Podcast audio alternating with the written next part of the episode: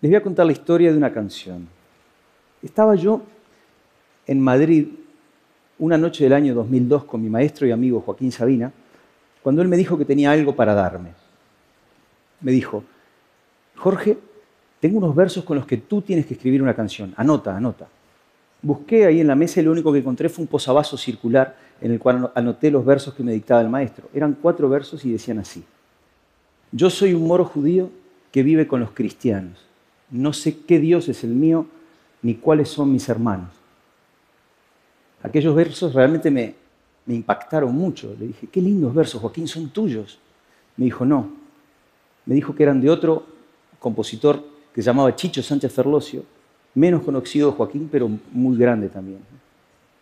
Entraban justo en algo que yo quería decir hace tiempo, los versos, y que no sabía muy bien cómo. Me estaba poniendo de pie como para irme a casa a escribir, cuando Joaquín me detiene me dice, espera, espera, y me plantea el siguiente desafío. Me dice, escribe las estrofas para esa canción en décimas. Ahora yo, este, en esa altura de mi vida, todavía no tenía una idea muy clara de qué eran las décimas. Pero me, daba mucha vergüenza decir al maestro que no lo sabía. Entonces puse mi mejor cara de entendido y me fui a mi casa a, buscar a ver de qué se trataba las décimas.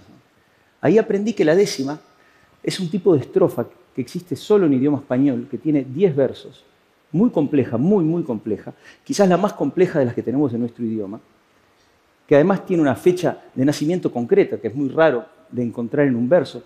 La décima fue inventada en España en 1591 por un señor que llamaba Vicente Espinel, un músico y poeta de Málaga, que fíjense además qué casualidad, fue el mismo el mismo que le puso la sexta cuerda de lo que después sería la guitarra española, esta de aquí, la bordona.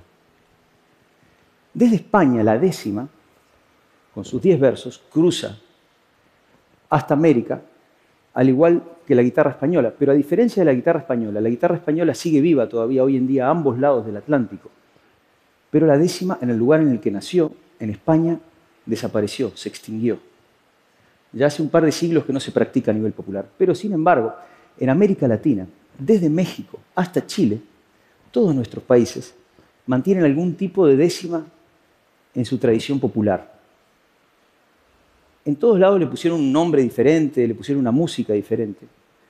Tiene muchos nombres, más de 20 en total en el, en el continente, pero le dicen, por ejemplo, son jarocho en México, canto de mejorana en Panamá, galerón en Venezuela, payada en Uruguay y en Argentina, repentismo en Cuba. En Perú, por ejemplo, le dicen décima peruana, porque está tan integrada en nuestras tradiciones, la décima, que si uno le pregunta, todos ellos están completamente convencidos de que fueron ellos los que inventaron la décima en cada país. Y además tiene una cosa muy sorprendente, y es que a pesar de que se desarrolló de manera separada en cada uno de los países, mantiene hasta el día de hoy más de 400 años después de que fue creada, exactamente la misma estructura de, de rima, de sílabas y de versos. La misma estructura que le puso Vicente Espinel en el barroco español. Esta estructura es así. Les voy a contar un poquito por arriba, digo, después pueden ir también a internet y fijarse ustedes después para saber cómo va. Son 10 versos, 8 sílabas cada uno. El primero rima con el cuarto y con el quinto, el segundo con el tercero, el sexto con el séptimo y con el décimo y el octavo con el noveno. Es un poco complicado, la verdad. Y yo imagínense a mí intentando escribir así en décima, ¿no? Pero no es tan complicado como parece. Y además es increíble que haya sobrevivido con esa misma estructura más de cuatro siglos. No es tan complicado porque tiene una musicalidad impresionante la décima. Tiene un tipo de musicalidad eh, que es muy difícil de describir técnicamente. Yo prefiero que ustedes la escuchen. Entonces lo que voy a hacer es les voy a recitar una décima, por ejemplo, una de las que escribí para, para esta canción. Para eso les voy a pedir que se concentren solo en la música de las rimas. Y los que tienen auriculares, que hay algunos que veo que están con la transmisión de la traducción, que se los quiten un momentito. Just take your headphones off if you have them. Just forget about, yes, forget about the meaning of the words for a few seconds, then you'll put them back. Forget about the structure, olvídense de estructuras y de todo. And just, it's all about the choreography of sound of the décima. Una coreografía de sonido, mírenlo así. Dice, no hay muerto que no me duela, no hay un bando ganador, no hay nada más que dolor y otra vida que se vuela. La guerra es muy mala escuela, no importa el disfraz que viste.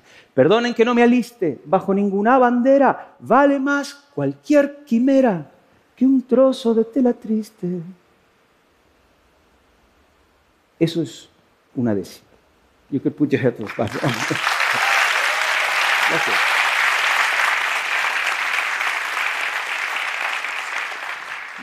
Yo también le aplaudiría a Vicente Espinel porque 426 años y sigue igualita en todos lados. Bueno, escribí tres como esas. Les acabo de mostrar la segunda, porque la primera estaba recién aprendiendo y, y la verdad que tiene algunos errores métricos, entonces no sirve para mostrar como ejemplo. Pero esa estaba bien, más o menos. Ahora sí, ¿de qué hablaban? ¿Cuál era el contenido de estas décimas? Yo acababa de volver de dar un concierto en, en Israel y, venía muy conmovido por un problema que me toca muy, muy de cerca, que es el conflicto israelí-palestino. Les explico, la familia de mi padre es judía, la familia de mi madre es cristiana no practicante, y yo me crié en una casa donde las dos tradiciones convivían de manera más o menos armoniosa. No era raro ver a mi abuelo judío vestido de Papá Noel, por ejemplo, o a mi abuelo no judío en la sinagoga este, con su kippah en las fiestas de la familia, como poniendo la misma cara que entendía que ponía yo cuando me dijo Sabina que, tenía unos versos en décimas para mí. Este, para quien se cría, se cría en un entorno así, es particularmente doloroso ver la dificultad que tienen dos partes de un conflicto de ponerse uno momentáneamente en el sitio del otro. Entonces, sobre eso escribí. Entonces ya tenía la letra, tenía la forma, que era la décima, y el contenido pero entonces tenía que escribir la música. También los pongo en contexto. No hacía mucho yo me había ido a vivir desde Uruguay, de donde soy, a España, y estaba con la nostalgia muy a flor de piel, la verdad, como muchos de ustedes que están fuera de sus casas aquí. Y quería que mi canción fuera muy uruguaya, pero así como muy, el género más uruguayo, es decir, la milonga.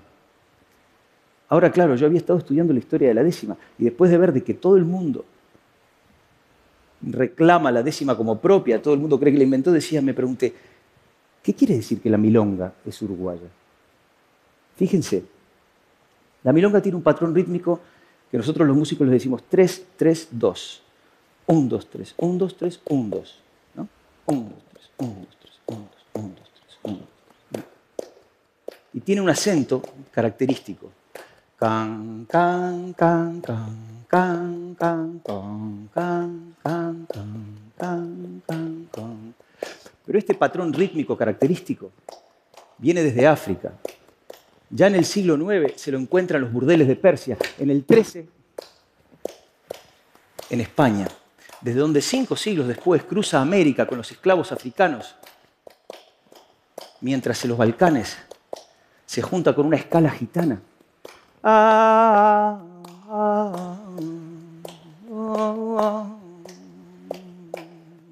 Y da en parte origen al klezmer, que los inmigrantes judíos ucranianos llevan a Brooklyn, Nueva York, lo cantan en su salón de fiestas.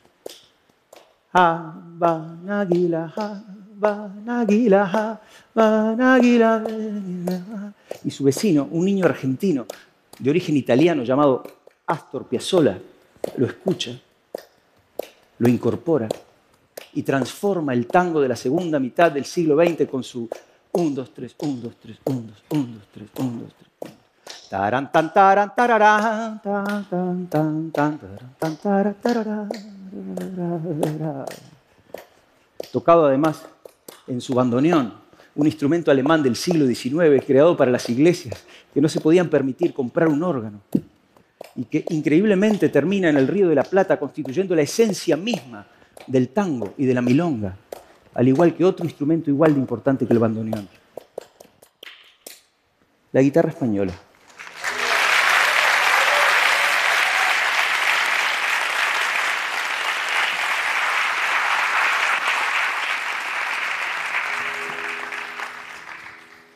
A la cual, por cierto, Vicente Spinelli en el siglo XVI le había agregado la sexta cuerda, o sea que fíjense la cantidad de, de círculos que se cierran.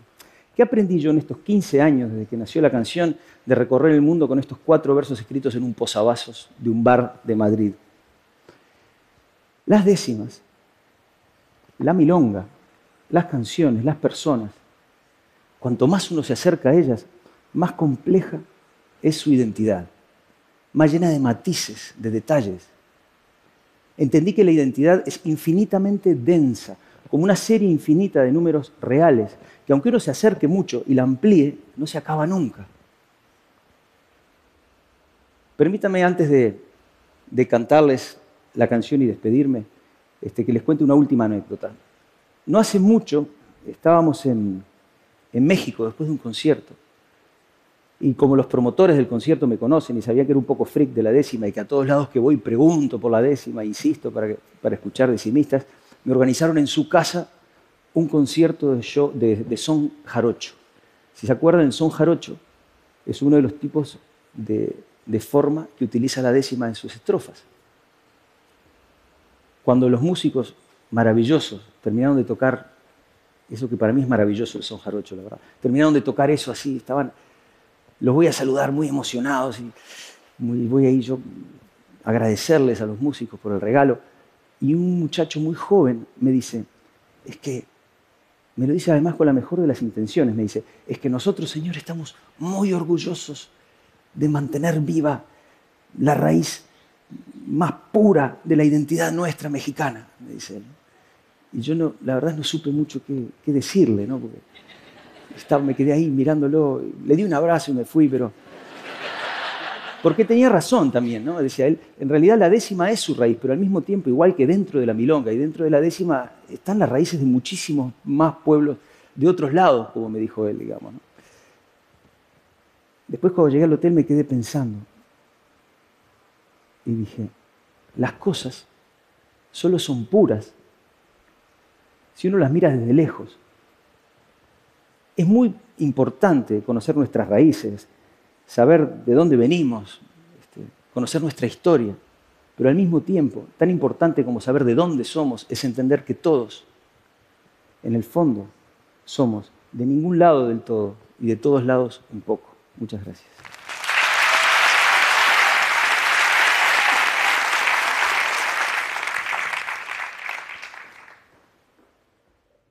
Esta es la milonga del moro judío.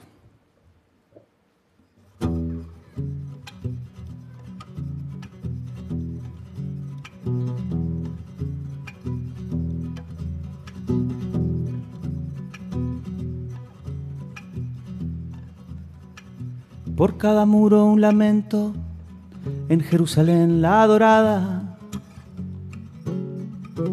y mil vidas mal gastadas por cada mandamiento. Yo soy polvo de tu viento y aunque sangro de tu herida, y cada piedra querida guarda mi amor más profundo no hay una piedra en el mundo que valga lo que una vida. Yo soy un moro judío que vive con los cristianos. No sé qué Dios es el mío, ni cuáles son mis hermanos. No sé qué Dios es el mío ni cuáles son mis hermanos. No hay muerto que no me duela, no hay un bando ganador, no hay nada más que dolor y otra vida que se vuela. La guerra es muy mala escuela, no importa el disfraz que viste. Perdonen que no me aliste bajo ninguna bandera. Vale más cualquier quimera que un trozo de tela triste. yo soy un moro judío que vive con los cristianos. No sé qué Dios es el mío, ni cuáles son mis hermanos. No sé qué Dios es el mío, ni cuáles son mis hermanos.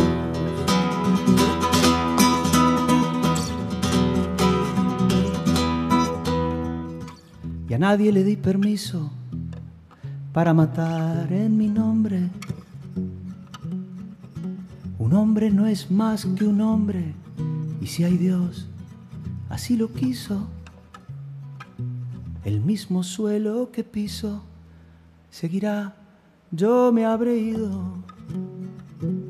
Rumbo también del olvido, no hay doctrina que no vaya y no hay pueblo que no se haya creído el pueblo elegido. Yo soy un moro judío que vive con los cristianos, no sé qué Dios es el mío, ni cuáles son mis hermanos. No sé qué Dios es el mío, ni cuáles son mis hermanos. Yo soy un moro judío que vive con los cristianos. Gracias.